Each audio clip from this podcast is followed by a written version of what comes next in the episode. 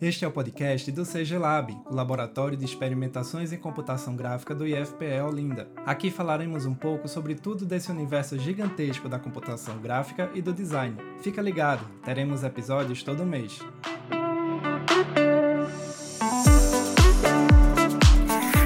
E aí, pessoal, tá começando mais um episódio do podcast do CG Lab. Esse episódio mais que especial, porque hoje é o Dia Nacional do Designer. Se você estiver ouvindo, claro, no dia 5 de novembro, o dia que a gente colocou esse episódio no ar. 5 de novembro é o Dia Nacional do Designer, dia de nascimento de Aloysio Magalhães, grande designer pernambucano, um dos principais designers brasileiros. Não é não, Paulinho? Eu tô aqui, ó, tô aqui com cinco convidados. Hoje a mesa tá cheia os melhores e maiores designers que o Campus Olinda tem. Tô da Vinda com... Fagundes Varela.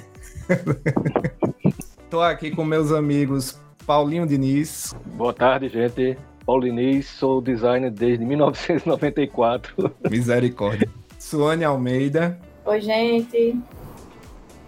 Suane tem que dizer quanto tempo tu é designer. É, vai pegar a idade. Desde 2010, eu acho. Elton Vieira. Olá, pessoal. Também acho que eu sou designer desde 2010. Essa galera que sabe muito bem os números. Carol Machado. Oi, oi, oi. Bom dia, boa tarde, boa noite. São sete anos de formação em design. Olha aí. E Rafa Soares Ziegelmaier. Oi, pessoal. Obrigado pelo convite. É, eu comecei, acho que em 98, por aí. Olha aí, só tem galera experiente aqui, viu? Eu sou designer desde 2009, pelo menos formalmente falando, né? Entrando eu e Rafa, formalmente. Né? Não, informalmente desde criança, que meu pai me, me praticava trabalhos infantis comigo. Ah, me colocava para trabalhar no computador. É. Desde, Ô, Felipe, desde mas usar paint, 4. Ó, paint, paintbrush não quer dizer que você seja designer, não. Não, nada de paintbrush, não. Era Corel, Corel 4. Eu comecei com Corel 3. você fazia viu? no Corel, né? A gente não sabe. Abria o programa, desenhava uma linha. Usava as formas. Ô, ô é. pessoal, a gente falou que hoje é o dia de Aloysio Magalhães, né? É, ele é conhecido por ter feito a primeira marca da Globo, fez a marca da Petrobras Sim. e foi um dos, gran... um dos idealizadores da ESD, né? Que é uma das primeiras escolas, se não a primeira escola de design que a gente teve aqui no Brasil. Me lembra aí, se eu não estou enganado. Escola é assim, Superior de é assim. Desenho Industrial, Sim. não é isso? É um dos Desenho Industrial no Rio de Janeiro. Acho que ele é o fundador no, do, até da profissão mesmo de designer né, de, aqui no, no Brasil. Né, e trouxe toda aquela formação alemã né, da Bauhaus para cá. Eu acho que é, acho que ele não só é referência aqui no Brasil, mas também no mundo mesmo. É, eu acho que a figura dele é bem maior do que assim apenas localmente aqui uhum. né, no Brasil. E as marcas, assim, tem uma penca, né? De, de, banco, de banco já acabou, feito o Banco Nacional, né, você falou, a primeira da Globo, tem Bienal, marcas que já ficaram, né, na, de empresas que já fecharam, há marcas que ainda estão aí hoje. Algumas foram tiveram redesign, né, mas é, a gente, na, na verdade, a maioria a gente conhece pelo original mesmo que foi dele, né? Tem aquele açúcar, né, açúcar União, tem é. mais um bocado de marca aí. A Bienal, se não me engano, também de São Paulo é A dele. Bienal, é, a Fundação Bienal de, de São Paulo é dele também. Pois é, fica aí a singela homenagem do CG Lab para o grande Aloysio Magalhães. Hoje é o dia do aniversário dele. É que não foi só design, né? Praticamente ele é, fundou o que a gente chama de artes gráficas, assim, no, uhum. no de, de estudo mesmo, né? De, de escola. Você tinha uma escola ou outra, mas ele vai dar essa cara mesmo de, de curso de design, né? De, que é, que até, nem, até, nem design, é, pela... é, desenho industrial, né? Chamava. Isso era isso que eu ia dizer, até pela junção, né? Porque a gente conhecia antigamente, não era, não era exatamente design, né? Que a galera que a galera chamava, inclusive, dos cursos, né? Os, os artistas gráficos, né? Que é, praticamente fazia, é, fazia de tudo, né? E aí depois viraram os, os designers né, da, da época. E a Luísa também, acho que é importante a gente grifar o, a questão do gráfico amador, né? É... Sim. Exatamente, foi um dos fundadores, né? É, um dos fundadores. Então, o cara, assim, era. Ele era muito sociável, né? Onde... e muito pioneiro, né? Porque onde tinha coisa ali inovadora acontecendo, ele estava é, participando, né? Eu acho é... interessante o gráfico amador a gente falar aqui, né? Porque praticamente é, pouca gente sabe, né? Eu conheço só assim que trabalha com, com design mesmo. Eu cheguei a trabalhar com o Guilherme, né? Que é Cunha Lima, que o doutorado dele foi sobre o um gráfico amador, mas assim, você fala praticamente pouca gente conhece. Eu conheço assim, uma pincelada ou outra, o, os expoentes, mas não conhece o movimento em si. Né? Ô Paulinho, na, na tua época da faculdade, Obrigado. já era, já era. Começou o ataque já. Começou a tarima aqui. Não, vou fazer o Era design já, não, né? Era dividido não, não. os cursos, não era? Não, veja, quando, quando eu fui vestibular, chamava-se comunicação visual. Só que eu, eu quando, quando eu entrei na, na faculdade, né, na, na federal, eu estava passando por um processo de mudança. Então, quando eu entrei, já era DI, desenho industrial, aí tinha PV, programação visual, Isso. e tinha é, PP, programação de produto. Então, praticamente, eu passei por todas as mudanças que teve entrei como comunicação visual, no meio estava programação visual, que já entrei acho, com, com programação é, PV, né, que chamava programação visual, e depois, quando eu voltei para o substituto, já estava como, como design, né, já estava, já tinham unificado os dois cursos, PV e PP, e tinha, acho que 98, 99, já estava com a, a essa formação de design mesmo. Então o nome eu já acho que o design foi depois, disse Paulo. Eu tenho a impressão que a turma, a minha, a minha de Felipe foi a primeira que teve design, foi unificado. Mas é, quando eu fui professor substituto em 2000, 99, 2000.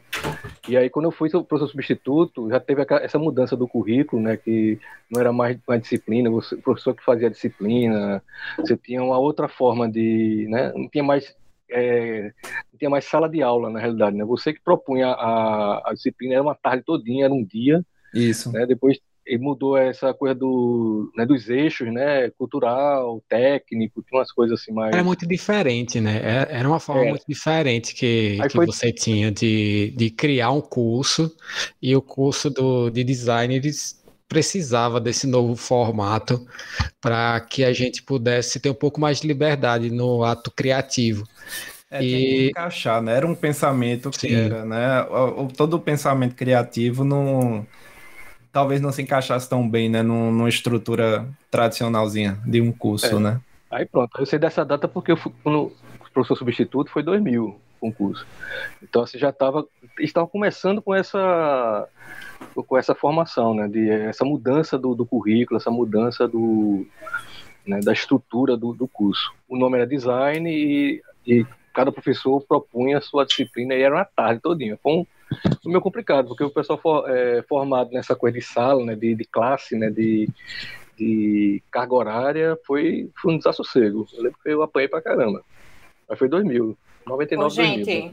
eu não sei se vocês citaram, mas vocês estão falando da UFPE, né? Só para situar quem está é, ouvindo. Foi mal para quem está ouvindo. Estamos falando da Universidade Federal de Pernambuco, tá, gente? Foi mal aí que na realidade era o único curso que tinha de design. Depois é que apareceram uhum. os. É, mas até, não sei realmente quando começou. Acho que cabe até a gente falar, né? Onde é que a gente fez o curso, né? É, eu acredito que eu, Paulinho, Suane e Elton fomos crias da, da Federal de Pernambuco, não é isso?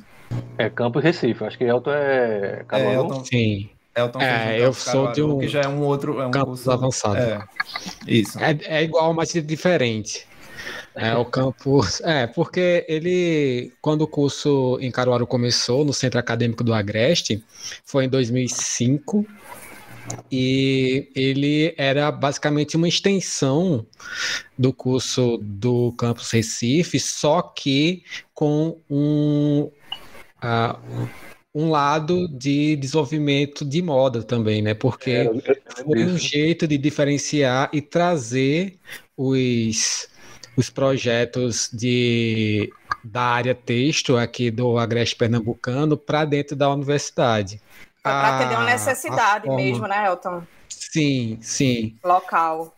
E aí eu, eu fui da primeira turma daqui. A gente tava. Era muito experimental, apesar de a gente de já ter o know-how do curso de anos na, no campus Recife, aqui em Caruaru foi muito experimental. Os professores eles abraçaram muito essa questão da experimentação. Então foi uma formação que eu gostei bastante em relação a essa, essa liberdade de, de experimentar, de testar coisas novas, de descobrir o campus e de descobrir o campo do design em diversas em correlação com diversas outras áreas. É, então foi, foi bem uma formação bem interessante e eu acho que foi apesar de ser a mesma instituição, eu acredito que foi bem diferente em relação ao que acontecia é, no campus Recife. Minha formação em design, ela veio um pouquinho tarde, né? Porque quando eu era na época do meu primeiro vestibular, eu não tinha certeza. Eu sabia, né, que era design, mas eu não sabia o nome que aquele curso tinha. É... E aí eu resolvi fazer comunicação social.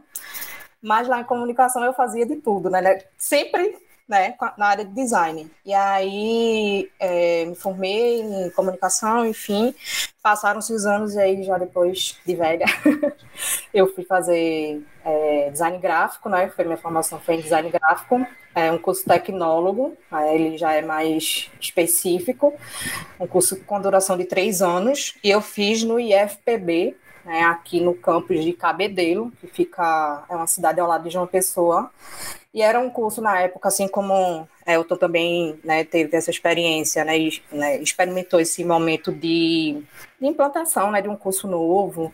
Né, também a gente acaba pegando ali muito do, do que não é legal também, é meio que cobaia, né? A gente vai ali naquele momento vendo que vai é, dando certo, e quem chega depois você vai pegar o filé, né? Mas é, foi um curso incrível, assim, hoje ele está bem estabelecido, né? Tem turmas, é, muitas turmas formadas já. E aí foi muito massa fazer mais velho esse curso, porque eu, com certeza eu aproveitei melhor do que minha primeira graduação. E realmente era o que eu queria desde o início, que eu devia ter feito desde cedo, mas acabou que ficou mais para frente. É, o, bom, eu, no meu caso é, também, eu virei designer com a vida, assim, eu fiz, minha faculdade foi artes plásticas, na verdade, né? então eu fiz artes plásticas na FAAP, e na época a minha irmã era jornalista, e como eu né, já fazia algumas coisas assim para ela, eu acabei conseguindo trabalhar em design gráfico em editora, que foi justamente aquela época do eu peguei eu dei uma sorte assim, né? Porque assim, eu, eu quando apareceram os computadores nas, nas redações, teve muito diretor de arte que se recusou a aprender o computador aprender a mexer no computador. A galera tipo achava que não ia não ia substituir a inocência da época. E aí eu tive essa sorte que como eu mexi no computador, aí minha irmã estava trabalhando já na área, ela falou, ó, vá lá que você fica de operador. Aí eu era operador de micro. Só que daí eu trabalhava ali e eu tive os meus professores foram os profissionais, né, que ficavam atrás de mim falando, ó, puxa isso para cá, bota a fonte tal, faz assim. Aí eu fui aprendendo no trabalho mesmo, né? Aí depois, em 2005, que eu já tinha quase uns 10 anos de, de, de trabalho já na área, que aí eu fui fazer minha segunda graduação, que fui fazer design de multimídia, mas aí nesse ponto já era a internet que estava bombando e eu queria migrar para a área de internet, que eu já estava meio cansado de design gráfico. Aí eu queria começar a trabalhar na parte interativa, né, saber mais de Flash, de HTML. Aí eu fui fazer o Senac lá de São Paulo, que foi legal para cacete, foi uma faculdade muito importante para minha vida assim. Mas minha história é um pouco essa. Eu primeiro fiz artes e depois é que eu fui pro design. Ô, Rafa, então tu era um menino do computador, né? Eu era, eu, tenho eu minha de trabalho, operador de microcomputadores. Trabalhava todo com designer. De... É, todo designer já foi menino do computador, né? O sobrinho é, de alguém. Foi na linha do layout. Ô, Rafa, qual era, qual era, o programa hein, que usava nessa época? Eu comecei com o PageMaker 2.5. Olha aí. E o Photoshop eu não lembro qual que era. Eu comecei com Corel 2. Não era Photoshop, não, era PhotoStyler, que vinha com, em 3 disquetes e 1.4 polegadas. E o PageMaker 2.5. Esse. Acho que eu comecei com o Corel 6. A mexer assim em design, né? Em relação em design, acho que eu comecei com o Corel 6. E é, é um capítulo à parte, né? Essa questão de, de equipamentos e de softwares para desenvolver, porque é, o software ele é uma ferramenta, mas ele cria um estilo. Então Isso. tinha um estilo que você herda cria, usando o Corel, né? Então é, é, meio que ficava tudo igual. as, o que a gente fazia, porque eram as mesmas ferramentas que você tinha lá e o espaço de manobra era pequeno. E eu lembro, assim, velho. Tinha uma fonte, a fonte padrão do Core, eu tô aqui tentando me lembrar o nome dela. Que não era tipo Arial Times New Roman, era uma. Vanguard. Eu acho que era Vanguard, né? Era Vanguard. Quando você via alguma coisa com a Vanguard, você já sabia que o cara tava com preguiça, né? De, de procurar outra fonte. E a Vanguard é uma fonte bonita. É uma fonte, é uma bonita, fonte mas... bonita, pois é. Saturou, né? Toda fonte é bonita. Tem que saber, sabendo usar, toda fonte é bonita. Não fale nem mal da Comic Sans, não. não. Não, não tenho nada contra a Comic Sans, não. Mas nem toda fonte é bonita, não. O que tinha muito nesse começo também era assim, a galera começava a mexer no negócio, principalmente quem, quem, né, que nem eu, que não tinha feito design. É, meu, você tinha muitas possibilidades. Aí você botava tipo um splash de estrela, uma letra com, com borda preta e, e volume 3D. Aí você fazia aquele negócio que era, que era uma, meu, um negócio bizarro, assim. Mas a gente achava. teste das ferramentas, né? Usava tudo de uma vez. Porra, era muito legal. É, alguém aqui usou. Chegou a usar a letra 7, fazendo peça, essas coisas? eu, eu, eu tenho meu catálogo letra 7. Tá aqui guardadinho meu catálogo. Fale mal do meu catálogo letra 7, não. Viu? A gente comprava na rua, ali na Rua da União. Ah, veja bem, é, a gente tem um público que é adolescente quando a gente, quando vocês começaram o design, eles nem nasceram ainda. Então é bom explicar o que é essa letra 7. Letra 7 era um Vocês quem? Já tinham nascido, viu, quando eu comecei a fazer design. Pera aí, vocês quem? Letra 7, tá, o meu tá guardadinho aqui, porque era o que a gente tinha para de referência de, de tipografia. Aí comprava aquelas aqueles transfer de letra que só tinha, só tinha duas letras A e a palavra era Araraquara. Aí você tem que inventar como é que vai achar a letra A. Ou então, assim, você comprava 10 Arial, aí faltava uma, aí comprava uma Times para encaixar no meio. Eu acho que essa história de brincar com tipografia começou por causa que faltava as letras da letra 7, e aí a gente tinha que inventar a coisa, né? O O com, o, o com L virava um A, era, assim, era, era um. Era, era meio trash o negócio. Para vocês que estão ouvindo que não estão nem conseguindo entender, é porque houve um tempo em que não existia o computador para poder fazer as coisas, certo? Fazer as peças. As pessoas tinham que fazer na mão, na prancheta, né, Paulo? Olha, eu vou entregar mais ainda. Eu cheguei a trabalhar com, com paicas e com cíceros, que era para você calcular o tamanho da linha que iria é, e a quantidade de letra que ia dar na lauda para para uma propaganda, bicho. É, é dose, viu? É, o pessoal reclama muito agora, mas reclame não, que era muito pior. o meu primeiro trabalho, que foi antes desse da editora, assim, eu trabalhei num estúdio de... Os caras faziam projetos de stand de feira. Então, quando ia ter uma feira dessas, assim, do tipo, aí fazia o stand da, sei lá, da livraria não sei quem, né, dependendo do... Aí foi o meu primeiro trabalho, eu tinha 16 anos. É que eu trabalhei de graça, na verdade. A única meu, meu, meu eu trabalhei um ano nesse estúdio e o meu salário foi no final do ano eles me deram um show, o ingresso do show do Eric Clapton. eu fiz um ano trabalhando. Aí, aí nessa época era letra 7, régua de paicas, fazer perspectiva lá e tinha uns moldezinhos assim também que você tinha que desenhar letra por letra, assim, eram umas regrinhas. É. Tipografia, aí você pegava normógrafo. Caneta, normógrafo, é. É Meu primeiro dia de trabalho, velho, aquelas coisas de sacanagem com, com um estagiário, eu cheguei lá, os caras me deram uma caixa de sapato cheia de caneta nanquim entupida. Só desentupir. Era desentupir todas as canetas nanquim, e aí você tinha que ficar chupando ela. aí quando eu fui pra casa, minha língua a inteira preta, minha boca toda preta, fui pegar o ônibus. eu fiquei o dia todo chupando caneta nanquim, passando lá no ferro. já tava olhando atravessado para Rafa no ônibus, né? Que beleza. Esse foi o meu início. Eu tô dizendo que o dia mais feliz da minha vida foi o JPG, quando eu vi, porque as imagens eram grandes pra caramba. Aí eu tava num. Quando eu me formei, eu trabalhei com, em agência e depois fiz um biru com um colega. Aí ele chega, Aí abre o computador, abre a tela assim, tem um castelo assim do Mickey bem ceboso. Aí eles perguntam, quanto é, quantos K tem essa imagem aí, né? É, bem, tu trouxesse num, num disquete de 1.4 polegadas, deve ter pelo menos 1.4. 75K, eu quase chorei de emoção.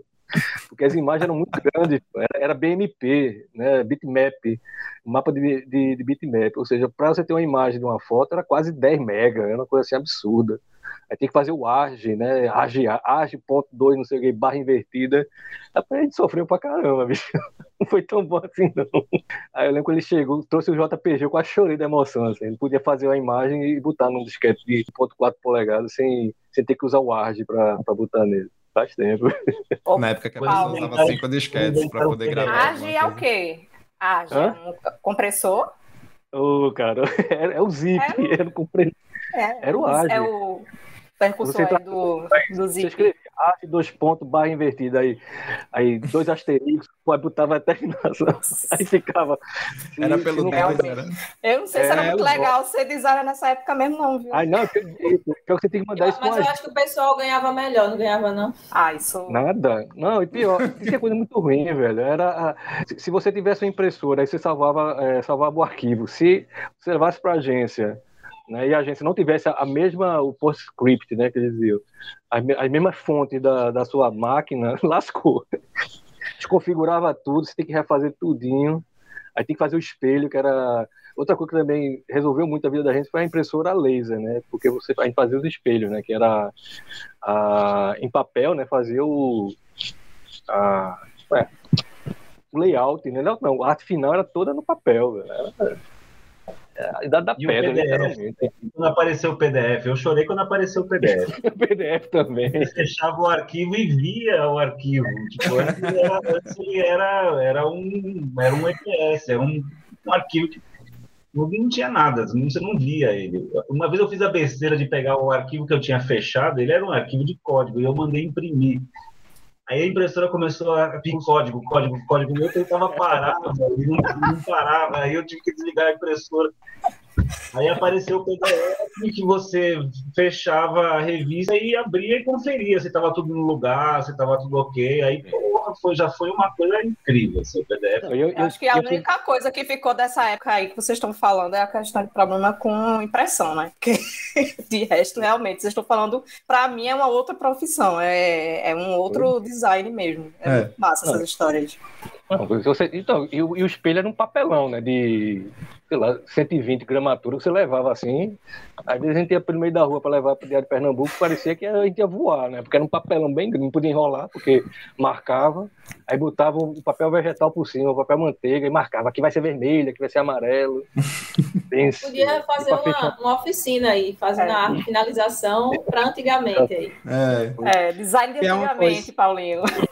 É, uma coisa que, que a gente, assim, tem que se preocupar, mas com, nós como professores, né, que a gente dá aula de, de ferramenta, tipo agora Illustrator, Photoshop, a gente nem se preocupa muito em pedir para os estudantes fecharem o arquivo do modo correto, porque é. os softwares já fazem meio que isso, né? Eles já deixam pronto você salva de qualquer jeito, quando você vai abrir na máquina que você vai imprimir, ele já reconhece o arquivo, as cores, as cores que estão lá, né, o modo de, de impressão. Claro que você pode ajustar alguma coisa ou outra, mas não tem essa preocupação tanto como tinha antigamente, não. Acho que é por isso que que essa a profissão do design ele, ele era muito mais reconhecida anteriormente porque a, a, chance de dar alguma coisa errada era muito grande.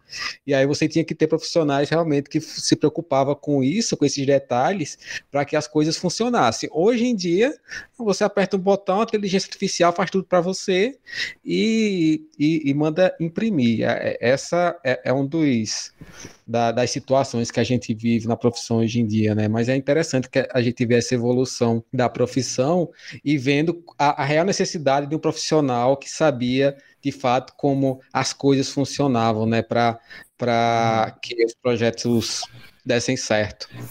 Eu ainda peguei. É, também é, Não, eu ia dizer que eu ainda peguei o, o um pouquinho desse peda dessa essa parte física ainda aí do design. Antes de virar professor lá no IF, eu trabalhei com design editorial e a gente recebia né, as bonecas no, no escritório para poder aprovar, né, dar a aprovação final.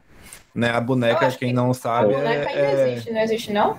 Não, é, acho que ainda existe, né? Estou dizendo que, assim, hoje em dia a gente trabalha muito no digital, né? Principalmente lá no campus. Lá no curso a gente está muito focado em digital.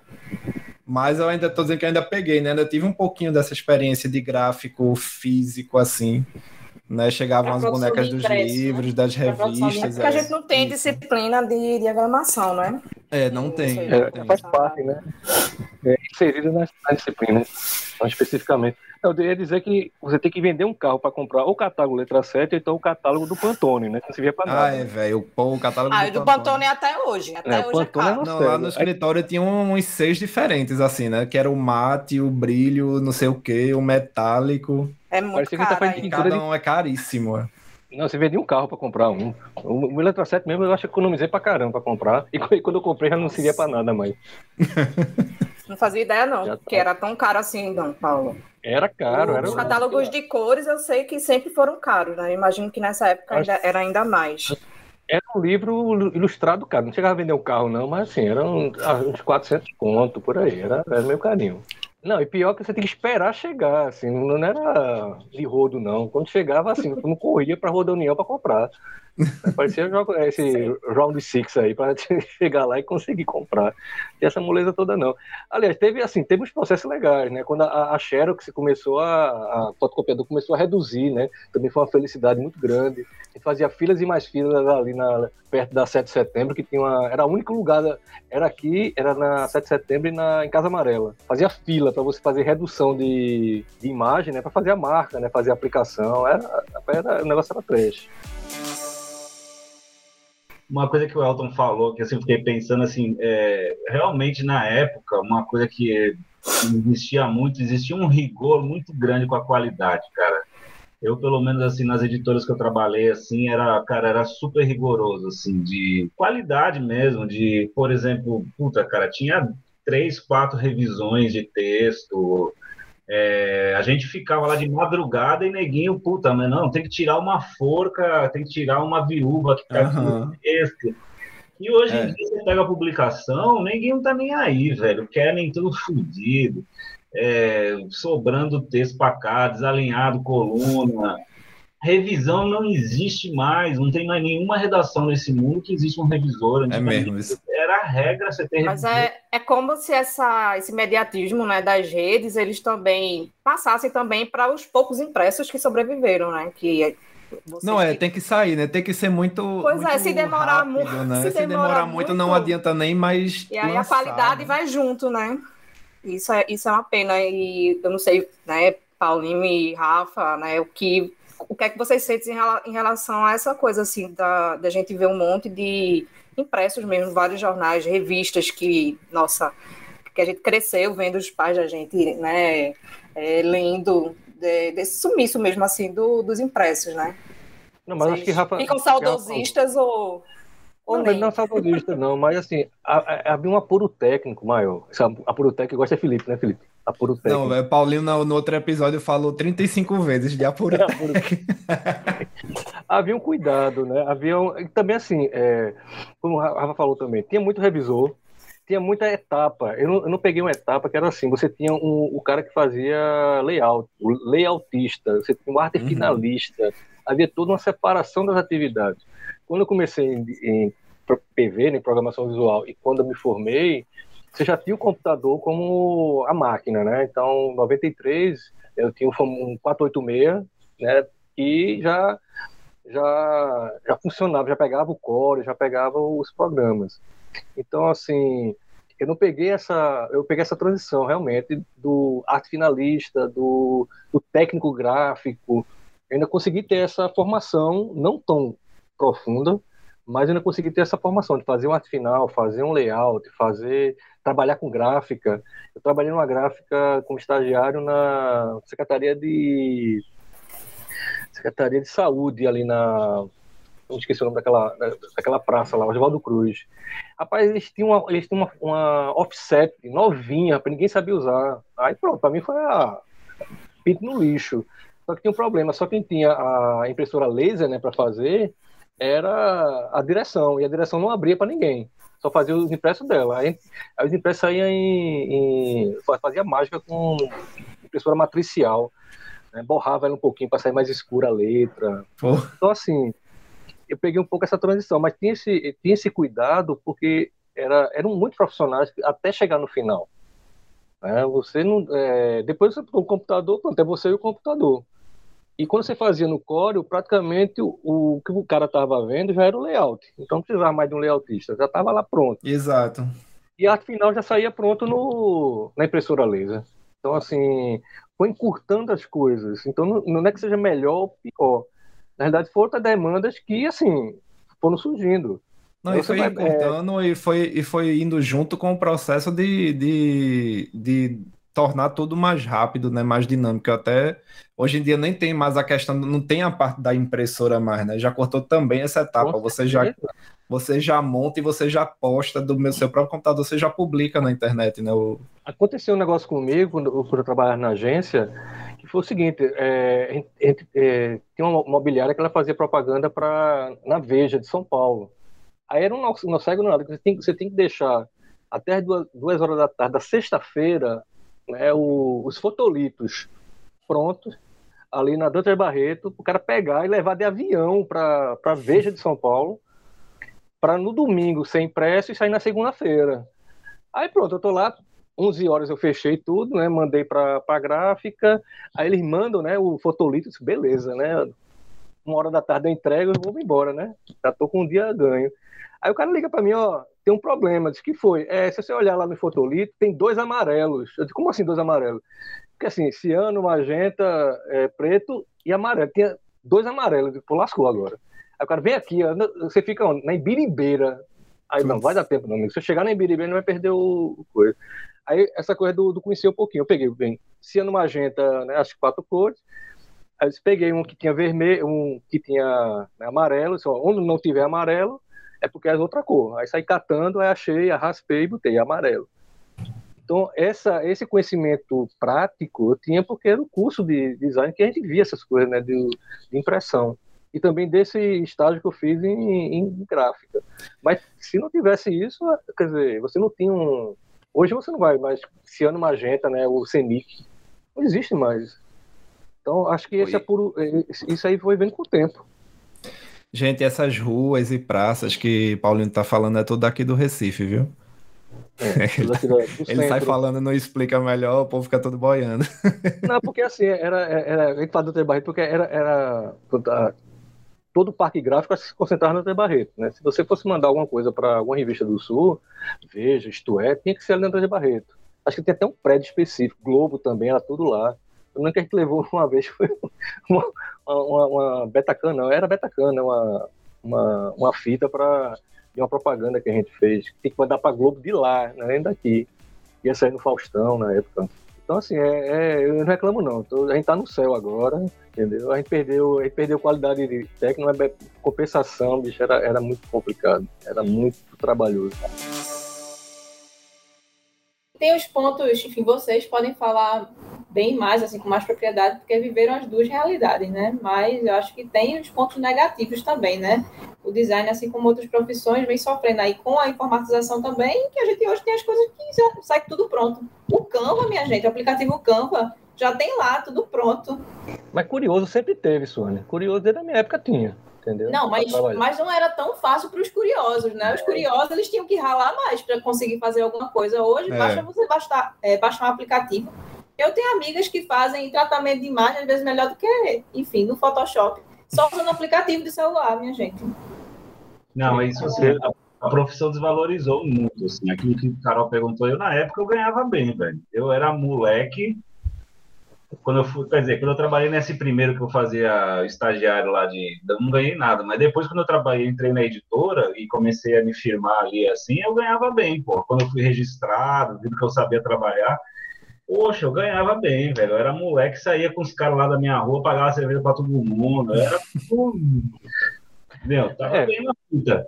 Aí depois foi aparecendo os micreiros, que a galera chamava na época, tá cheio de micreiro.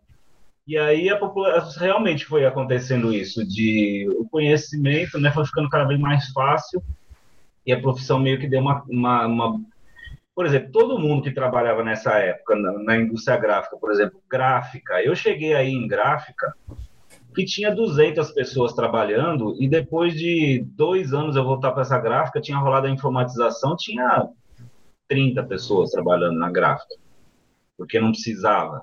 Aí, por exemplo, fotógrafo, a profissão de fotógrafo, que na época que eu comecei a trabalhar era super cool, assim, eu quero ser fotógrafo e tal. Meu, todo mundo faliu, cara. Fotógrafo faliu, porque todo mundo tem fotografia no celular. É, aí o designer gráfico também, assim, quem foi mais ligeiro migrou para design de interface, que até hoje, né, paga melhor. Aí o cara foi aprender outras coisas e tá Isso. melhor. Mas também foi uma profissão que desvalorizou muito, porque é isso, popularizou, né? É mais fácil você fazer, já é tudo meio que template, tudo meio pré-pronto, e complicou, mas também surgiram outras, né?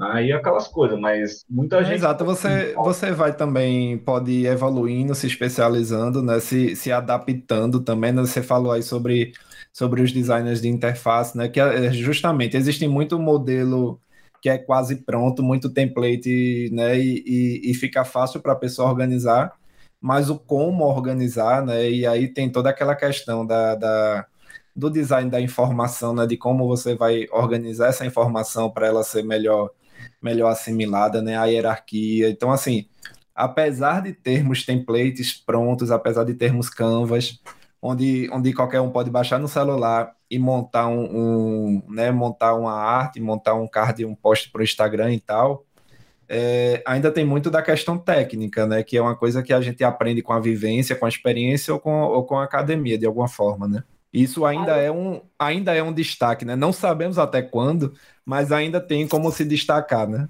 Não, a gente está fazendo um podcast que é em comemoração ao design, né? A gente não está querendo botar a profissão, dizer acabou a profissão, não, pelo amor de Deus. É só realmente mostrando a diferença, né? Mas que sim, com certeza, o design ainda tem espaço, né? E a gente tem que estar atento às, às novas áreas para estar tá se renovando.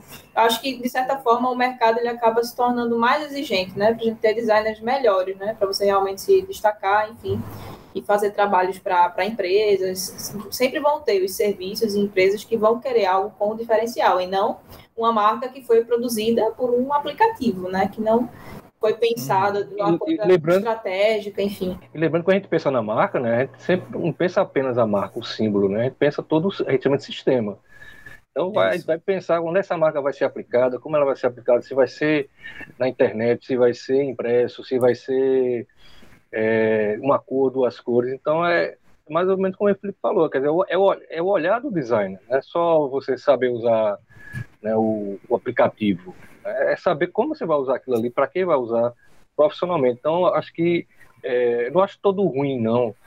Assim, não vejo pioras, não. Houve modificações. Eu, quando eu passei por todas as modificações de design gráfico, né, de, dessa digitalização, a internet, que eu trabalhava no departamento de telemática na, na prefeitura. Então, assim, era, era rede de 16 bits por, por, por, por minuto, sei lá. Né? Você, para fazer uma imagem, era, era no cego. Né? Em 2000 veio a banda lá, 2002 por aí, então começou a, a, a crescer. Né? É, então, uhum. não foi só a digitalização, não foi só esse mundo digital, foi também a internet, como um todo. Então, a, a mudança ela veio e quer dizer, cabe o cara, com esse olhar de design, sair né, vendo as possibilidades, vendo a, se encaixando em cada lugar. Vocês estavam falando aí né, questão de hoje todo mundo ter acesso né, a esses sites, onde dá para montar um layout né, somente arrastando peças, enfim, peças, ó, arrastando botões, enfim, né, é bem intuitivo. Lógico né, que a qualidade pode até ficar bonito, vai ser um material né, que o produto final pode ser interessante, mas ele, né, o refino né, do design, né, vamos puxar a sardinha para o lado da gente, é, sempre vai ser mais interessante. Quando, eu não sei se vocês lembram que por alguns anos ficou bem é, se falando muito em, em, relação à questão da regulamentação, né, da profissão de designer. Uhum. Ah, essa é uma lenda. Isso é uma, esse é um tema muito polêmico, né, e por várias cada vezes. Cada dia mais longe. É. E cada e agora não morreu o assunto, mas ninguém vê. Pelo menos eu nunca mais vi. Falar. Eu já ouvia isso desde a época da faculdade. Pois é. E já chegou assim a, a instâncias né, bem é, avançadas e voltou tudo ao zero. E só para ficar registrado aí, né, que design não é uma profissão regulamentada, né? Isso. Tem aí seus prós e contras, é uma discussão bem longa, eu acho que dá só um episódio desse podcast, inclusive. Isso, é, é um episódio que a gente vai, vai fazer, inclusive. É, é uma discussão que é importante mesmo, inclusive, para a galera saber e se inteirar, né? Ah, deixa eu fazer uma pergunta. Eu sei que a maioria daqui a gente trabalhou muito e as histórias foi muito voltada para design gráfico, mas não é só de design gráfico que vive a área do design. A gente fala muito sobre também o design gráfico digital, eles conversam muito, mas eu queria saber se vocês tiveram alguma experiência com design de produto, porque é. a gente não tem tanta. Eu sei que é uma área muito importante, mas a representatividade de um designer de produto aqui nesse cast está meio baixa. Não, então, tá, tá meio vocês... que zero, né? eu queria saber se vocês já tiveram alguma, alguma mas experiência, nem que seja é... na faculdade, assim, para compartilhar. É engraçado que a gente sim. tem, é, a gente não tem realmente. Você vê que é uma vertente que não é muito, eu não sei se não é muito explorada, não é muito incentivada também. Né, a gente tinha eu antes, que... né? Tinha desenho industrial, tinha programa, é, programação visual, depois virou design. Mas assim, eu pelo menos senti na minha época de faculdade que era, era design, mas tinha uma vertente maior para gráfico do que para do que de produto, né? Eu acho que a formação do curso da gente, é, quando juntou programação visual e programação de produto, essa área de produto ela ficou meio que, não digo escanteada, mas pela própria conjuntura aqui. A, a base da gente sempre foi comunicação visual. Então, o curso de design, a base dele, que é acho que 72 quando ele começa, era uma base de, de design gráfico. Né? Uhum. Então, tinha, tinha toda essa formação. O produto ele entra é, meio que ligado à engenharia. Eu lembro que tinha muito essa, essa briga, essa, né, essa, esse atrito. Mas, assim, é pela própria conjuntura da gente. O curso, ele, a formação dele já vinha de, de comunicação visual, quer dizer, já era uma área muito ligada à área de, de design gráfico, não muito de produto. Quando entrava produto, eu, eu falei, eu já trabalhei com produto, mas, assim, era não era muito específico, era, era criar um... Né, era criar um objeto, era criar uma embalagem, né? Então a gente tinha uma coisa muito assim, não era tão produto, você não criava um produto para ser produzido em série. A gente não tem uma formação, sei lá, feita um design na Alemanha, né, que o cara faz o produto já cai na, na linha de montagem e ele vai fazer. A gente não tem isso. A gente tem uma dependência muito grande dos produtos que já vem de fora. Né? Isso aí, isso aí é, é da nossa indústria. A gente não teve esse desenvolvimento. Acho que a primeira coisa é por aí. E depois essa formação do, de comunicação Sim. visual foi, né, foi trazendo e aí a, a formação realmente era design. A gente, a gente, chegou a ver produto, mas não, não entrava muito. Era separado, né? tinha, um, tinha um grupo muito ligado a produto. E havia uma rixa, mais ou menos, que era muito, era muito engenharia, era muito ligada à parte de engenharia. E, e era pouca gente, muita gente desistia ou queria vir para a formação visual. Porque era um campo muito restrito, por causa dessa foto, esse, a foto desse intercâmbio com, com a parte de engenharia e com a parte, principalmente, da produção. Né? Você, é, produto, você, não, é, você não caía na fábrica o seu produto. Então, raramente aparecia um que despontava, aparecia uma coisa, né, uma coisa ou outra. Então, eu vejo muito por aí. Quando tentou se unificar, não teve esse problema. Aqui muita gente procurava a, disciplina em design, a disciplina de programação visual, ligada à parte, né, parte mais visual, design gráfico, vamos esse termo, era bem mais procurada. A de, a de produto eram escanteadas. Então, tem que fazer todo um, né, um processo. Quando teve a unificação, porque você tinha 30-30, né? 30 para PV 30 para PP. Aí juntou, ficou 50. E foi uma briga para dizer, não, 25 é para produto, 25 é para programação visual. Aí disse, não, não, não tem mais essa divisão. Eu lembro que teve essa, essa discussão por volta de 2000. E aí eu respondo um pouquinho ao que o perguntou, acho que é muito por aí. A nossa tradição de não ter né, uma indústria voltada para produtos daqui e segundo que a, realmente o curso a sua origem é de comunicação visual né é muito ligado a, a design mesmo de design gráfico é, aí reforçando aí. né o ponto o ponto de Paulo voltando para essa realidade bem em Pernambuco mesmo né da formação de design daqui né Assim, eu acredito que, por exemplo, São Paulo deve ser mais forte, né? Essa parte de produto. Aí, pela experiência aí, o que eu lembro da, da faculdade, né? E a gente voltando para o curso da UFPE, era até bom a gente ter um professor da UFPE aqui né, nesse podcast, né, só falando do curso lá, como ex-alunos, mas que a gente escolhia, né? O que a gente ia fazer. E eu sempre tinha a impressão que as cadeiras, as disciplinas de produto eram um pouco assim cilada no sentido de ser um pouco difícil, às vezes porque era para fazer produção de móveis, sim, como é que eu vou me virar para fazer esse móvel? É, é durante, durante a disciplina. Então, lá, pelo menos, a impressão que eu tinha na minha época, né, anos atrás, não posso falar por hoje, mas que o design de produto era muito voltado para essa parte de imóveis, né, fazendo aí uma ponta também com a parte de arquitetura, enfim, talvez por conta da formação dos professores. O único produto que eu desenvolvi na faculdade foi no segundo período, foi eu lembro que eu fui para algo que era possível eu fazer o, mockup e eu fiz um avental para cabeleireiro. Olha, eu lembro, eu fiz na foi uma cadeira com o Hamilton, professor Hamilton, um abraço para ele. Não sei se ele vai ouvir.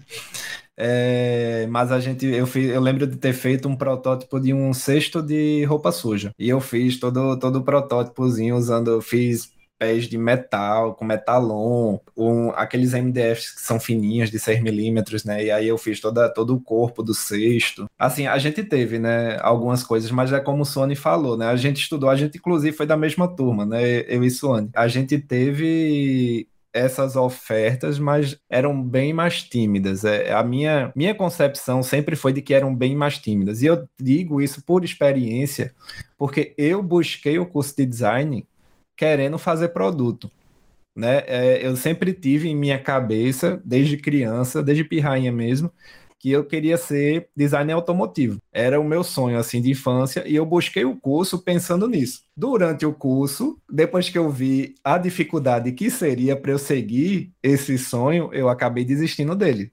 Não desistindo, deixando de lado eu ia ter que fazer algum tipo de especialização lá pelo sul, né, sul-sudeste ou fora do Brasil, e eu já estava criando raízes aqui em Recife, acabei mudando de área totalmente, né? Fui me especializar em ergonomia e tal, fiz até o mestrado nessa área. Mas o sonho nunca morreu, é tanto que eu estou pretendendo, né, meu pré-projeto de doutorado agora é justamente nessa área, né, mais ou menos misturado com o que eu estou estudando hoje em dia lá no IF, né, que é design de interação. Então, assim, é, esse, essa história do, do design de produto sempre rondou para mim, embora eu nunca tinha tido a oportunidade é, mais clara, digamos assim, mais fácil, tanto de estudar como de trabalhar com isso. Né? Eu acredito que o mercado de design de produto é um pouco pequeno, né? Aqui na nossa região, pelo menos, né?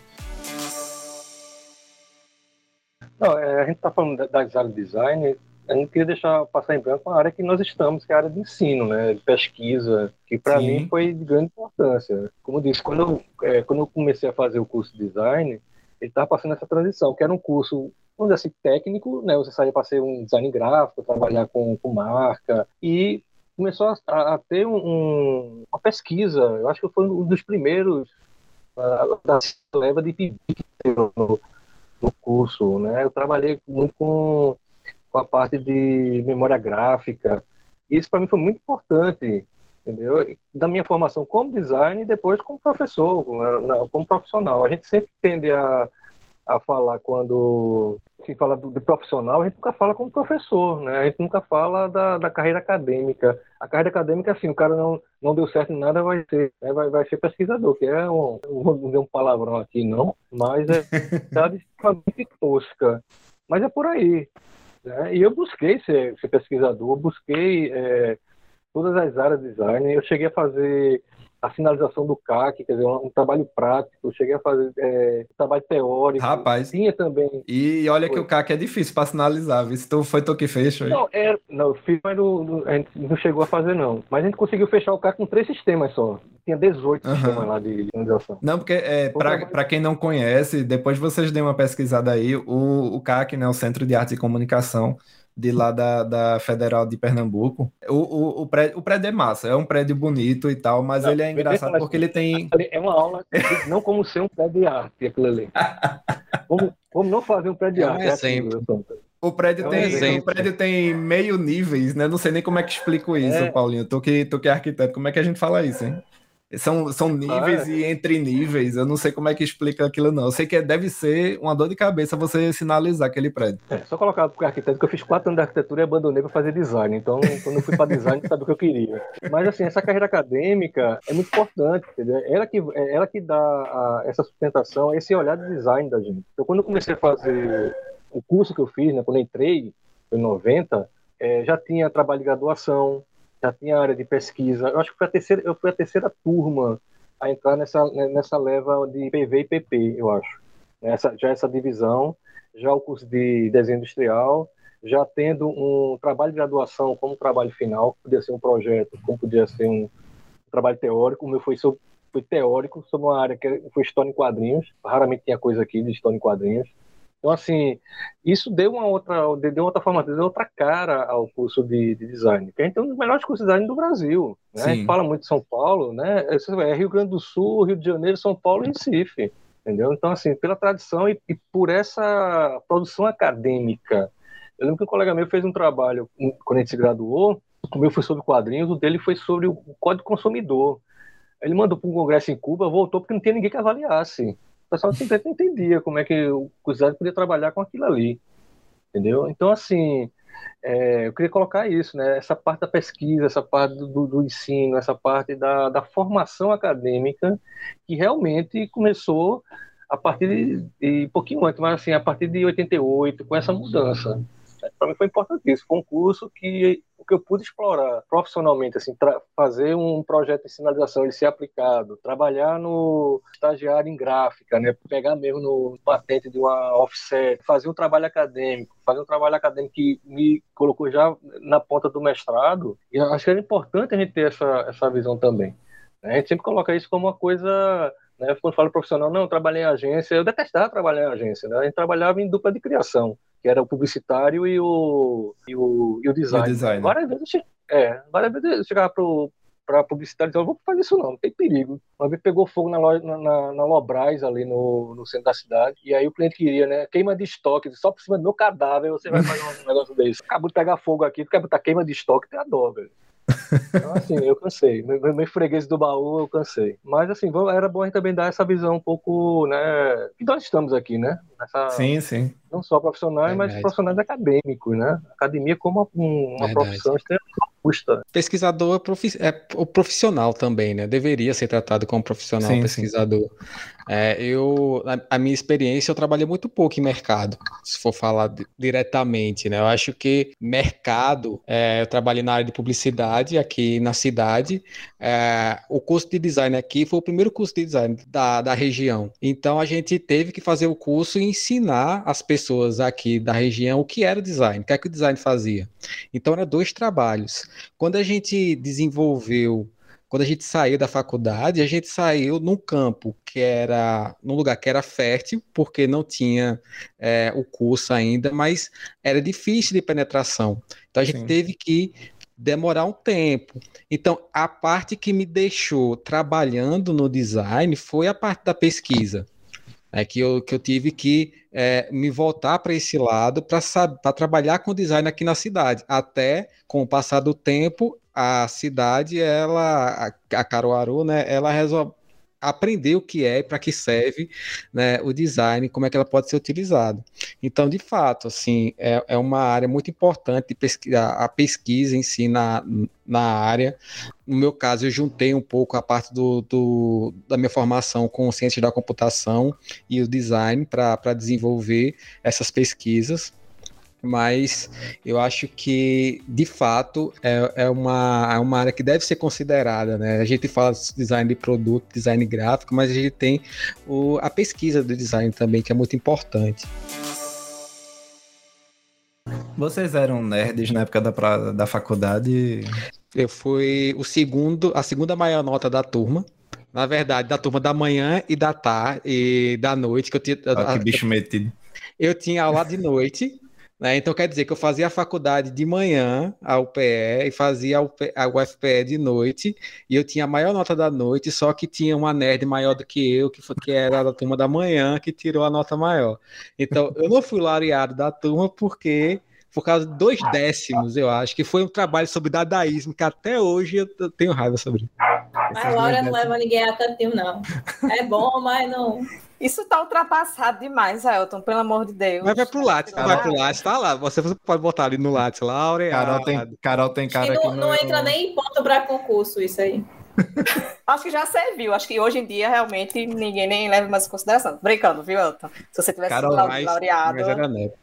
Carol, tu gazeava, não era, Carol? Tu tem cara de que gazeava. Não, não, não, não, não. Na verdade é assim, né? Como eu tinha falado no começo, eu fiz essa segunda graduação depois de adulta. Eu entrei com 27, 27 anos na Foi, graduação, graduação responsável. Hã? Fez a, graduação na infância, foi? A primeira. Depois de adulta. 17. A minha primeira faculdade, sim. Eu realmente não fui boa aluna, não, não vou mentir. mas terminei, terminei no tempinho certo, mas a, a graduação de design eu fiz assim com muito esmero. Né? Eu não, não, não tem Laura né? no, no IF, nos IFs, né? não tem, pelo menos eu, até onde eu sei, não tem. Mas se tivesse, eu poderia ter sido laureada. É, brinco, tô brincando, mas assim, eu me esforçava muito, né? Até porque foi um esforço que eu fiz depois de adulta, de parar minha vida, parar de trabalhar para voltar para a graduação. Então, eu fazia um negócio bem feito, ou então era voltar para o mercado, né? Para trabalhar em uhum. comunicação. É, era outro momento, né? Era um investimento consciente. É, né? Muita gente exatamente. faz primeira faculdade para virar gente, não é nem Ah, minha gente, a primeira faculdade é, é para curtir. Estudei na Católica, né? Rua do Lazer, então ah, pois eu vocês fiz já errado. sabem aí. Essas faculdades, a primeira faculdade. É porque em Caruaru, é. Então, se fosse Recife. Eu queria falar uma coisa. Os, os bons alunos vão ser professores, viu? Os maus alunos aí vão se perder pelo mundo. Porque, assim, você pegar, né, quem faz a. Quem cai na área de pesquisa né, não é fácil, quem vai para a área de ensino não é fácil. A gente tem, eu defendo muito isso aí porque eu fiz dois cursos, eu fiz história e, e fiz design, um de noite, outro de, de manhã e trabalhava de tarde. A gente está tá colocando os poderes aqui. Já tinha saído da faculdade de quatro anos de arquitetura, então assim, já era rodado pra caramba. Então cheguei pronto para fazer design e cheguei pronto para fazer história quem está na área de, de ensino, quem está na área de pesquisa, não são os maus alunos, não é quem conseguiu trabalhar fora, não, muito pelo contrário. É aquele que escolheu, dizer, ó, vou me lascar todinho lá fora, levando esporro de chefe, não fazendo o que eu quero, ou vou fazer uma coisa que eu quero, fazendo como eu quero e da maneira que eu posso fazer. Eu acho que é por aí. Eu escolhi a área de acadêmica disso. Eu trabalhei dois anos em agência de publicidade e com birô de, de serviço que chamava, né? É foda, pô. E assim, era, era estressante. Né? Você ganhava Muito. 6 mil contos. Muito. Mas parcelado. Você, ainda, é, ainda era conto, viu? Era, oh, Vou fazer uma denúncia aqui em Suane, é, vai pegar em Suane. Eu levei um calote do pessoal de, de, de, de, de elétrico lá de Vitória, viu? Oh. Mas o que, que você tem a ver com isso? É porque a Vitória é parente, a Vitória já cresceu. É, deve, deve ser seu parente. Vitória é desse tamanho, todo mundo é parente, todo mundo é primo, deve ser alguma coisa. Vitória de Santo Antão, terra natal de Suano. É, mas entenda, assim, é bom a gente reforçar isso. No, o, os bons alunos, né? O, a área acadêmica não era fácil, não. Não é uma área é só ler e fazer, não. É muito, é muito leitura, muito esforço. Bom, e, é, e é uma área que exige você ter determinação, né? Que você não tem um retorno Sim. rápido, não, né? Quantos dedicação anos, também. Né? É pelo Todo contrário. mundo passou aqui Exato. estudando, né? Para chegar e ficar, ficar como professor. A gente sabe que não é fácil, inclusive porque os boletos continuam vindo, né? E aí. Ah, todo mês estudando. aparecem, né? Infelizmente, assim, por mais que você queira que não. Lembra que a gente está numa instituição que investe em pesquisa e, assim, ensino, né?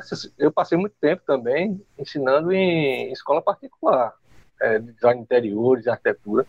E, assim, parar para estudar, parar para fazer um mestrado, um doutorado, era por minhas custas. Então, assim, a gente também a federal, a universidade, a UIF, eles têm também essa característica de investir na pesquisa, né, na, nessa área acadêmica pesada, que é o realmente sustenta o curso e faz essa, essa formação da gente. Né? Você pegar Paulinho, a faculdade particular, era você. Eu acho, eu acho que foi bom tu falar nisso, porque às vezes as pessoas veem falar né, nos IFs, né, que tem, todo canto tem um, é, e não sabe né, que nos IPs a gente tem, né? Pesquisa, tem extensão, tem todo, todo esse arcabouço aí que as pessoas pensam que só vai encontrar na universidade, né? Na Universidade Isso, Federal. É, a gente tem. Em universidade, a gente verdade, tem né? ensino médio, mas tem ensino técnico, tem, tem graduação, tem pós-graduação, né?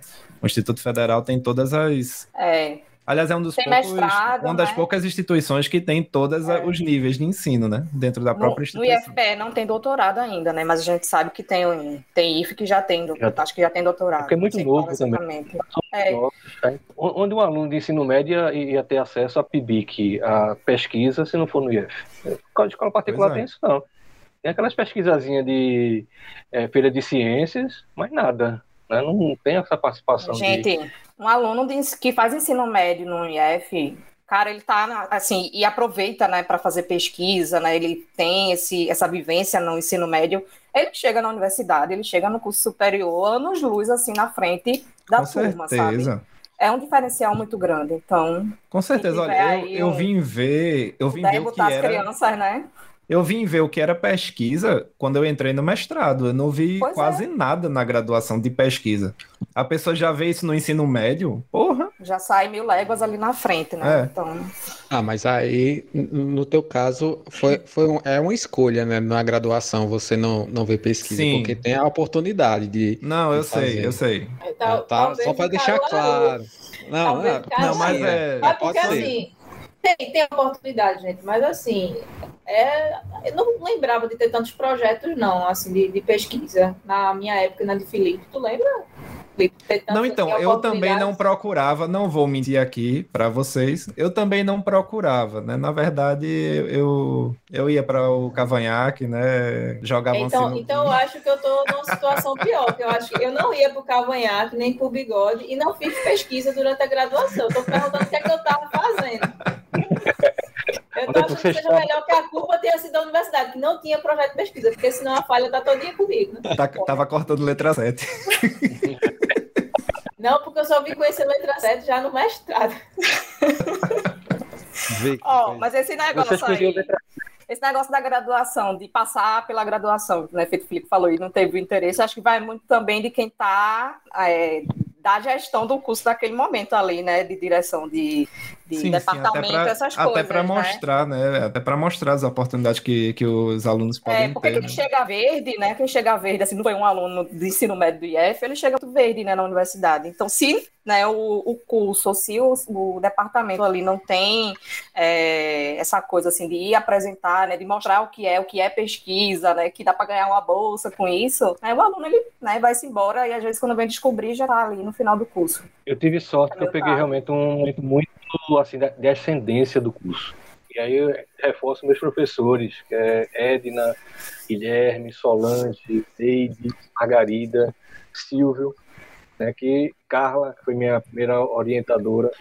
É, eles estavam chegando, tudo assim, em cima do casco, entendeu? Fazendo, querendo fazer o curso.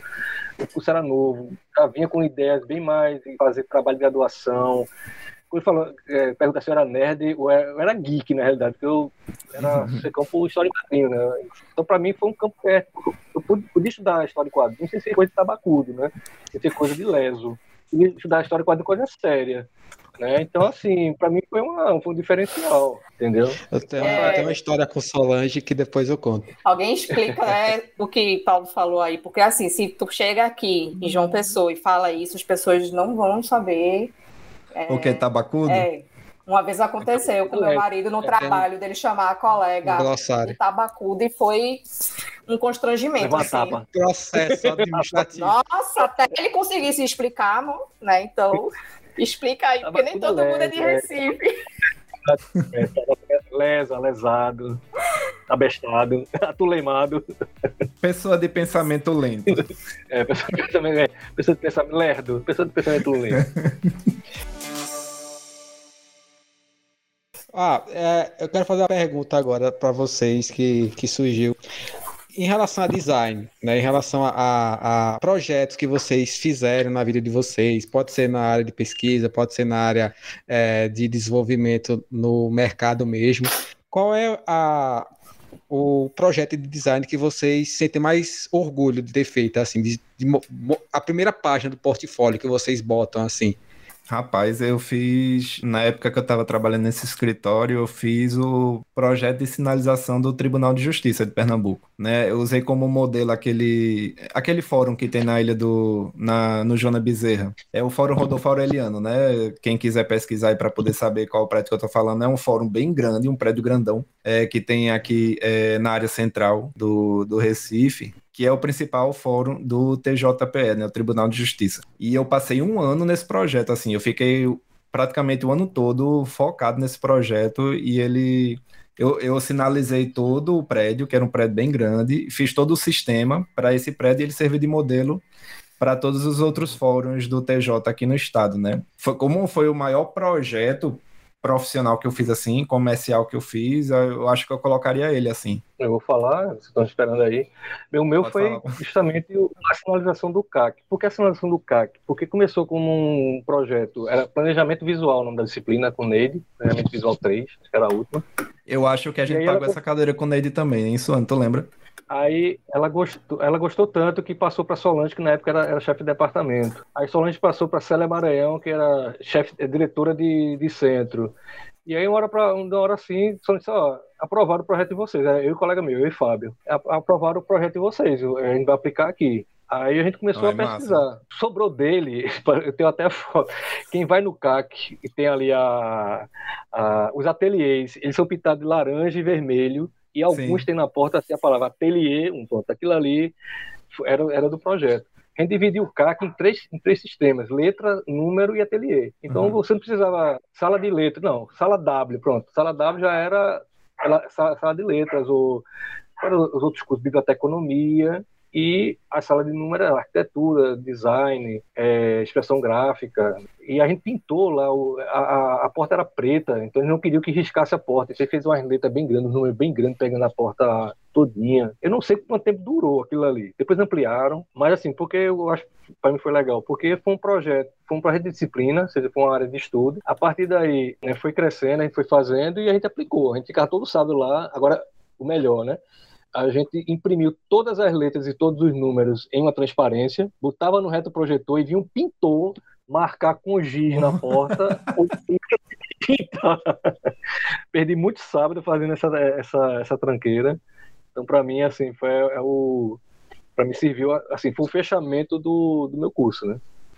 Pô, eu tenho alguns projetos assim que eu me orgulho assim que eu fiz. Eu fiz uma vez uma revista para projeto gráfico de uma revista para telefônica que foi legal assim que era que era na telefônica na época estava querendo dar uma cara sim, né, de, de computação, de informática, tal. Eu fiz um projeto gráfico que até foi ousado demais, assim. Depois né, deram uma maneiradinha e ele foi foi aprovado, mas foi legal. Uma vez eu fiz uma campanha publicitária para Pfizer também, que era com a Cristiane Torlone, que fotografar, a gente fotografou ela, fizemos um monte de coisa também, aí fez uma campanha geral, assim, que foi legal. É... Quando eu estava em Barcelona também, eu fui trabalhar numa empresa que era uma empresa tradicional lá que fazia projetos, inclusive eles vendiam peças para projetos de sinalização, coisas de alumínio, coisas assim, LED, papapá. E essa empresa era bem aquele tipo de coisa assim, que não, os caras não tinham absolutamente nada, não, não sabia nem o que, que era design, não sabia porra nenhuma. E eu entrei, e na época eu precisava muito de trabalho, estava fudido lá em Barcelona. Aí eu entrei e eu acabei fazendo todos os catálogos dos caras, assim. Aí como não tinha também grana para fazer fotografia, eu comecei a ilustrar os, os, projetos, assim. Inclusive eu tenho umas ilustrações em 3D no, no, Illustrator que são tipo muito foda, assim. Até hoje eu, eu falo, caralho, como é que eu eu fui desenvolvendo mesmo a técnica assim e fiz umas ilustrações massas. Os produtos explodindo, assim, encaixando os parafusos. Assim. Massa. Aí esse também foi legal porque eu fiz de tudo, assim, do começo ao fim tem um monte assim que eu, que eu curti de trabalhar. Assim. Eu tive uns trabalhos que foram bem agradáveis, mas também teve alguns bem desagradáveis. Mas os que foram legais, assim, eu, eu Agora, eu acho que são esses, assim, algumas. Ah, tem uma ilustração que eu fiz uma vez que eu, que eu também fiquei muito feliz comigo mesmo, que era era para fazer uma. Ia, a Folha de São Paulo ia lançar uma série de, de. aqueles livrinhos que eles lançam no final de semana. Você paga mais cinco reais e leva o livrinho. Eles iam lançar um monte de livrinho de poesia. Aí me passaram para fazer o projeto, assim, né? Aí eu, eu fiz o, o projeto da, da primeira edição, ia ser o Baudelaire, Charles Baudelaire, e aí eu fiz a ilustração do Baudelaire toda com jornal rasgado, assim. Né? Eu falava, a ideia vai sair no jornal, então eu vou fazer com o jornal, né? Aí, mas ficou bonita a ilustração, assim, eu tenho até hoje guardada e ficou super bonita. No final a, a coleção não saiu, foi cancelada, tal, mas a ilustração eu guardei. Assim, inclusive quando eu mostrei a ilustração na, na Folha de São Paulo, aquela, aquela reunião, um monte de gente assim, tinha uma editora lá, espertinha, e ela viu que eu era moleque com cara de bobo, ela queria a ilustração para ela. ela já do tipo, ah, então isso aqui pode ficar pra gente, tá? Eu falei, ah, ah, ah, ah vai ficar não. Isso aí vai ficar pra mim. Sei não, velho. Quando vocês me pagarem, se sair a coleção inteira, tá? aí a gente pode até ver, mas agora sim, ela já queria, naquela reunião mesmo, ela já queria levar a ilustração. Aí só que eu guardei. Propriedade intelectual. Coisas legais, velho. Então, né, eu tenho um, é, menos tempo de formação assim que vocês. E quando eu fiz essa, essa graduação, né? fiz esse curso superior, né? não é graduação, não é tecnólogo, é, eu já fiz com o intuito de eu vou ser professora, né? Por isso que o curso né, teve todo o afinco, enfim. É, já teve, teve todo o planejamentozinho que deu certo, né? Não sei como, mas deu. É, então eu fiquei com, formei em 2014 e 2015 eu já passei no concurso do IF, né? Então eu tive um ano e um pouquinho só de experiência de mercado.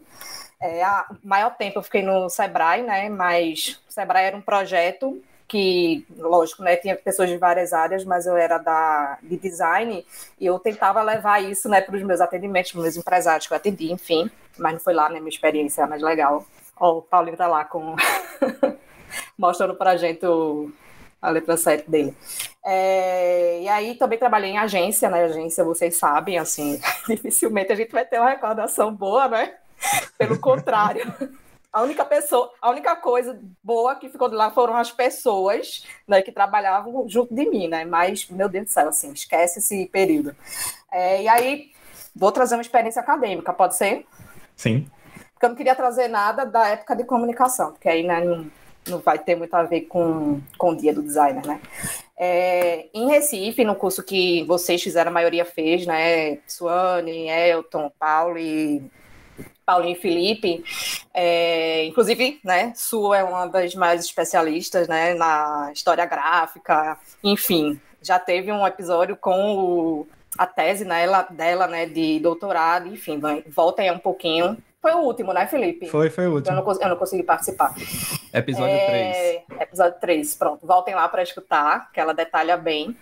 E Recife, né, o curso de design tem um, uma galera, assim, que estuda muito, né, a, pelo menos assim, né, na época, agora não estou mais acompanhando tanto, mas na época que eu estava perto de me formar, que eu tinha que escolher um tema, né, para TCC, aquela coisa toda, aí eu buscando, pensando, e aí uma amiga, uma querida, assim, ela é de São Paulo, morava aqui na época, ela me deu um, uma dica, assim, um dia, né? eu fazia uma especialização com ela em artes visuais, ela fez, por que você não estuda os rótulos que tem lá no NAC, no centro lá de João Pessoa, o NAC foi, ela foi me explicar tudo, o NAC era o Núcleo de Arte Contemporânea daqui de João Pessoa, que teve um auge, aquela coisa, assim, bem da elite, e aí, esse prédio hoje, né, ele faz parte da UFPB e tem um acervo lá, incrível, assim, de litografia e de, tem muitas pedras, tem muita, muito maquinário. Agora, sim, tudo lá, né, guardado. Não é aberto para não é uma exposição, estão lá nas salas,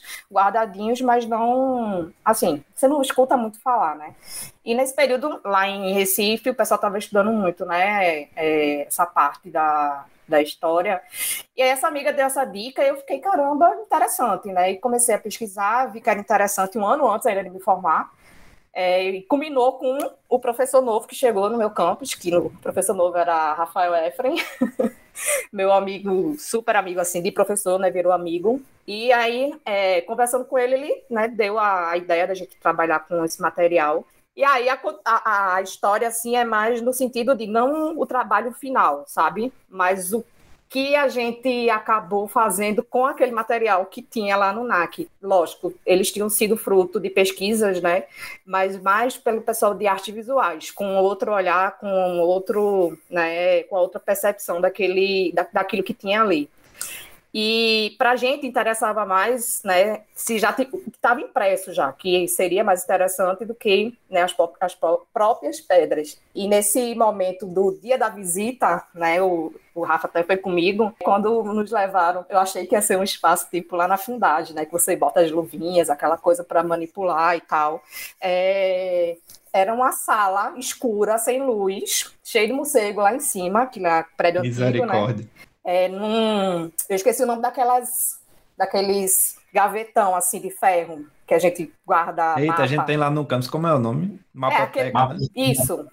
Era um daquele enorme, e a mulher tirou lá de dentro, abriu a gaveta, tinha a chavinha, pelo menos isso, tirou um saco preto lá dentro, literalmente, e abriu em cima da mesa, minha gente. Eu fiquei assim, eu, como assim? E aí, ok, né? Começamos a mexer em tudo. Eu precisava fotografar, né? E era tudo escuro. Armazenamento, né? Não existia. E depois Imagina disso, o cheiro de mofo que não tava. Nossa, assim, imagine que era uma sala que ninguém nem usava, que nem luz tinha, entendeu? E na, ao longo do, do trabalho, foi a primeira visita, né? Depois eu voltei lá várias vezes, aí fui né, ver as pedras e tal. E aí é, eu, na, pesquisa lá do TCC, eu descobri que tinha rótulo impresso dentro daquele saco preto, que a pedra tinha se perdido já, ou seja, era peça única aquele rótulo, não tinha mais encanto nenhum. Então, é, lógico, tinha rótulo de um tour que vocês imaginassem, né? A gente fez uma seleção é, para poder fazer no meu TCC, mas aí foi massa porque acabou que é, o Rafael hoje ele é professor de história, hoje não, né? Desde aquela época, mas ele leciona a disciplina de História do Design, e aí ele passou né, a levar as turmas para ir conhecer lá o NAC, para ir ver esse acervo. Também eu não tenho notícia se se melhoraram aquela sala, mas constatar aquilo, né, e ver que tinham coisas que, ok, é um pedaço de papel, né, impresso ali litografia, tá, para a maioria das pessoas não é nada, mas para quem gosta de design, principalmente na época eu estava pesquisando sobre isso, era sabe? É um absurdo. Então, é, eu acho que essa foi a, a, melhor história, assim, que eu poderia trazer, e acadêmica, né? Então, eu me senti muito investigadora naquela época. Não, é caçar o tesouro mesmo. Né? né? Pesquisadora no nome, no, bem no... Pegando ali bem pela palavra mesmo. Então, uhum. a gente fez essas descobertas aí, é, mas também parei nesse, nesse trabalho. fui, fazer, fui estudar outras coisas digitais. É bacana, Carol, ouvir isso aí como a tua experiência mais marcante. Eu não tinha nem pensado, assim, nas minhas experiências de pesquisa, assim, de mestrado, doutorado. É, o que eu pensei aí quando o Felipe falou assim, colocaria, né, no portfólio. Aí já, já, me deu um peso na consciência, meu Deus, não um portfólio no ar.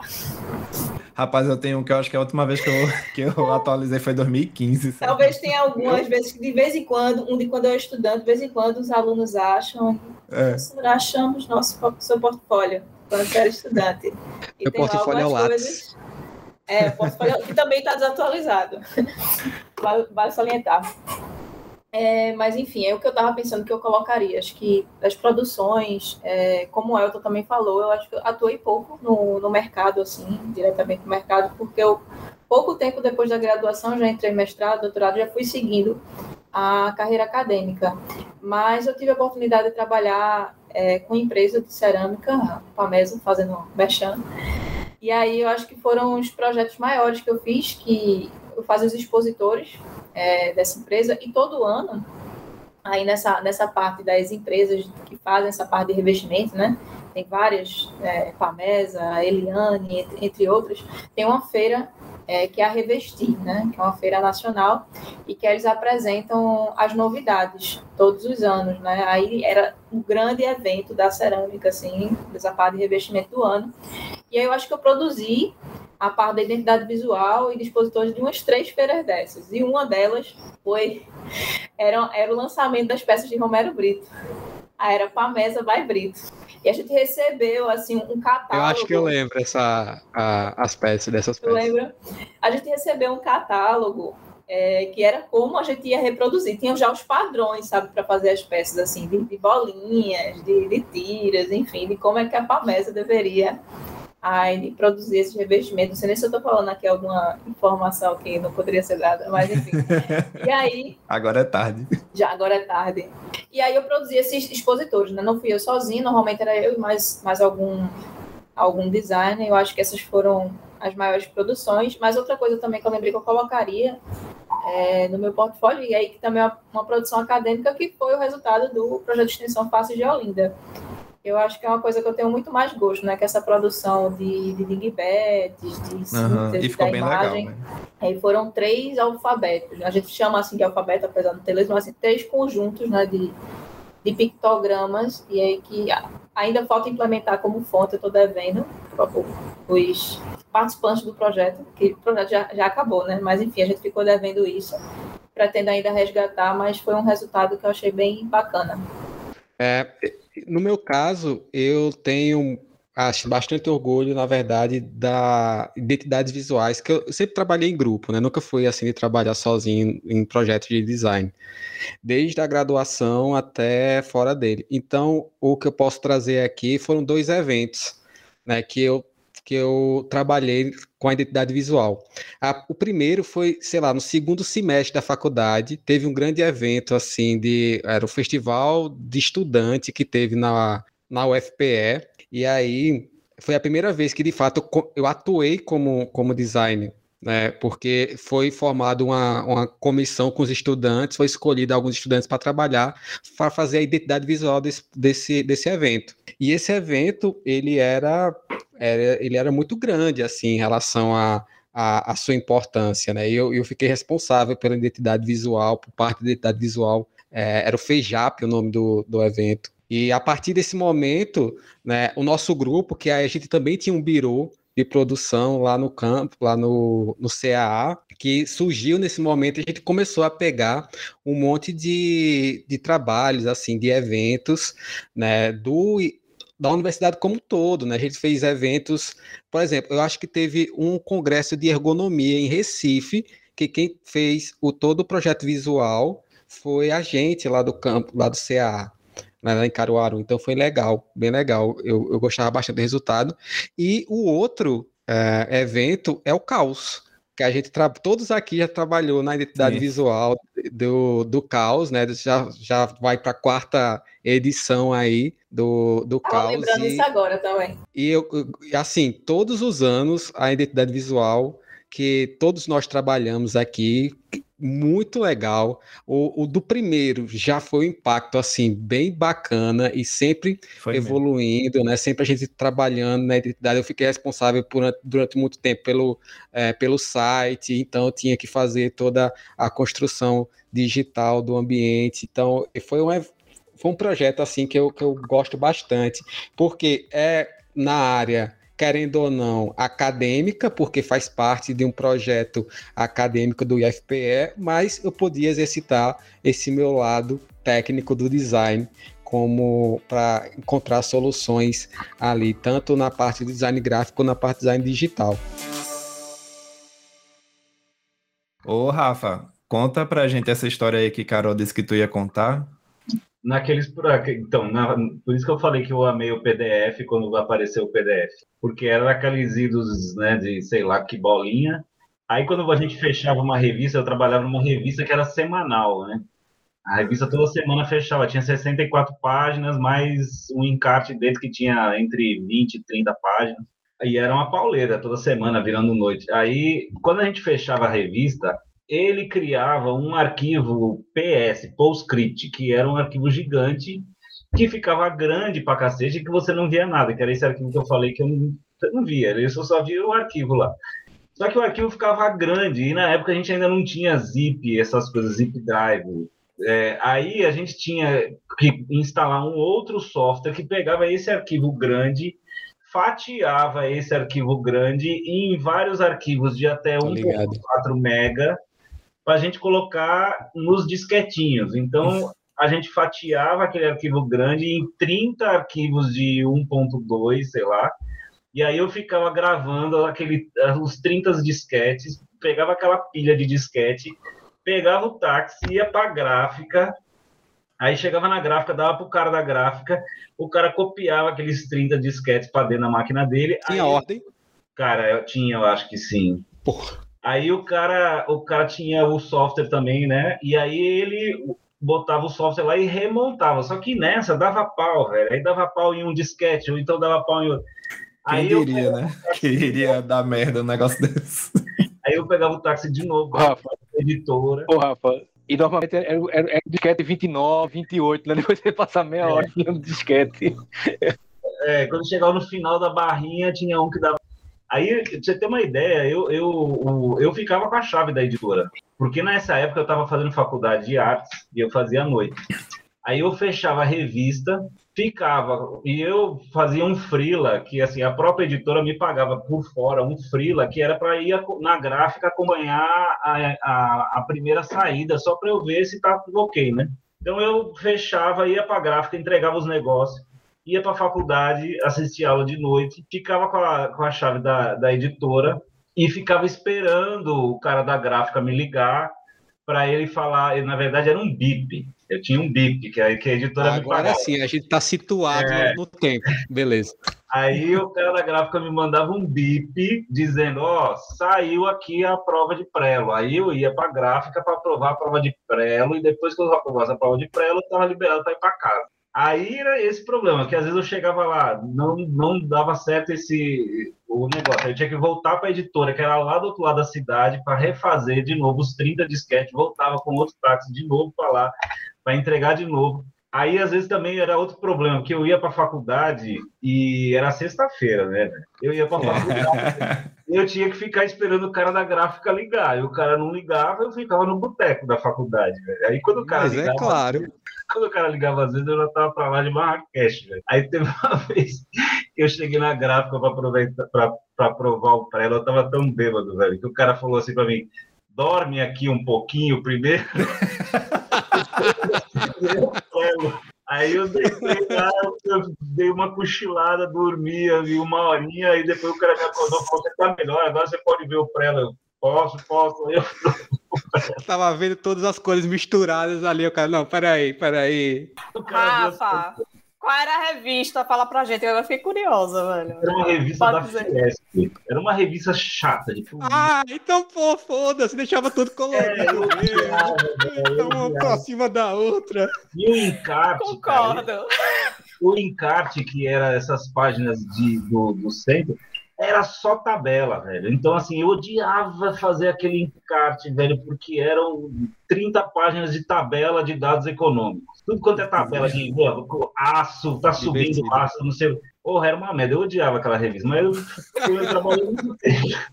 Ah, esse sentimento percorreu por muito tempo ainda. Você é, foi, na verdade, você tava um passo à frente aí, né?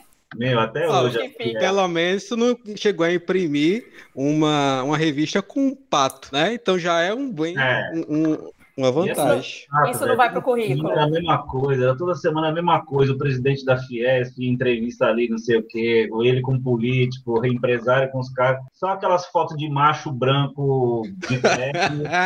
Puta, era um saco, velho. Minha gente, foi por isso que a gente fez design, viu? Porque, vê, só de tu falar dá até. Que revista chata devia ser essa.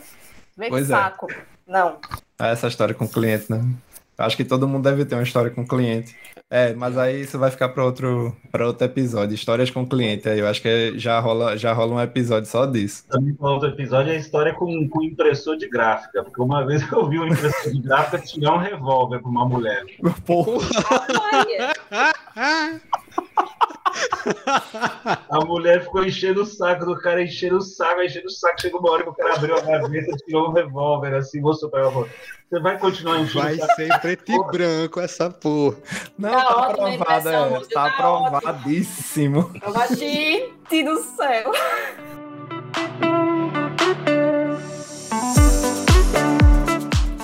E aí, pessoal, tá começando mais um episódio do CG Lab esse episódio mais do que especial, que tá saindo no dia do designer, dia 5 de novembro, se você estiver ouvindo hoje, ou se não, você tá ouvindo atrasado, né? Mas hoje, 5 de novembro, é o Dia Nacional do Designer, dia do nascimento de Aloysio. Eita. Eu esqueci o nome do cara. Parabéns. A sua orientadora está muito bem. orgulhosa de você. Belo designer, você é belo designer. Detalhe. Só, não H... só, só, só, não confundo com Agamenon, é, é a Luiz Magalhães. A Luiz Magalhães. Dia do aniversário Ai, de Luiz Magalhães. Grande designer pernambucano. Tem que começar de novo, Felipe. É, é, baluarte. Vou começar de novo, não. Vai ficar assim agora. Baluarte. Pelo amor de Deus. essa palavra. Esquece o nome do Não, começa de novo aí, Felipe. Esquece o nome da bacalha. Eu tô, eu tô vendo que a pauta tá muito intelectual, viu? Que a gente vai começar com a Luiz Magalhães. Pensa. É, não, sabia que tem que estudar não pra vir fazer. não decorei minha parte não. É. Eu botei, porque o dia do design, né? É baseado no dia do aniversário dele. Foi só por isso que eu botei.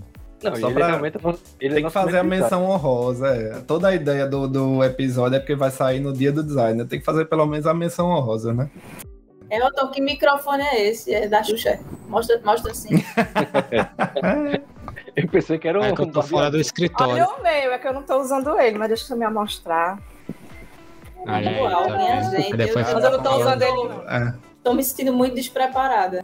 Tô usando esse aqui mesmo. Também. Ele é muito sensível. É eu tô com fone de ouvido aqui.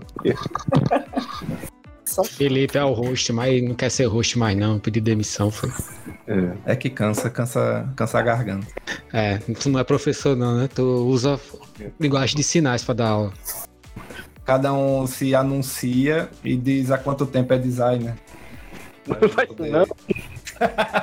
Já vai começar com constrangimento aí. Isso é bullying, Isso é tarismo, vale não.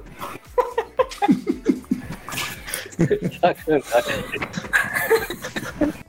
Na verdade é pica, né? Só que pra ficar pica, a pessoa chama de paicas. paicas. Este podcast foi editado pelo CG Lab, o Laboratório de Experimentações em Computação Gráfica do IFPE.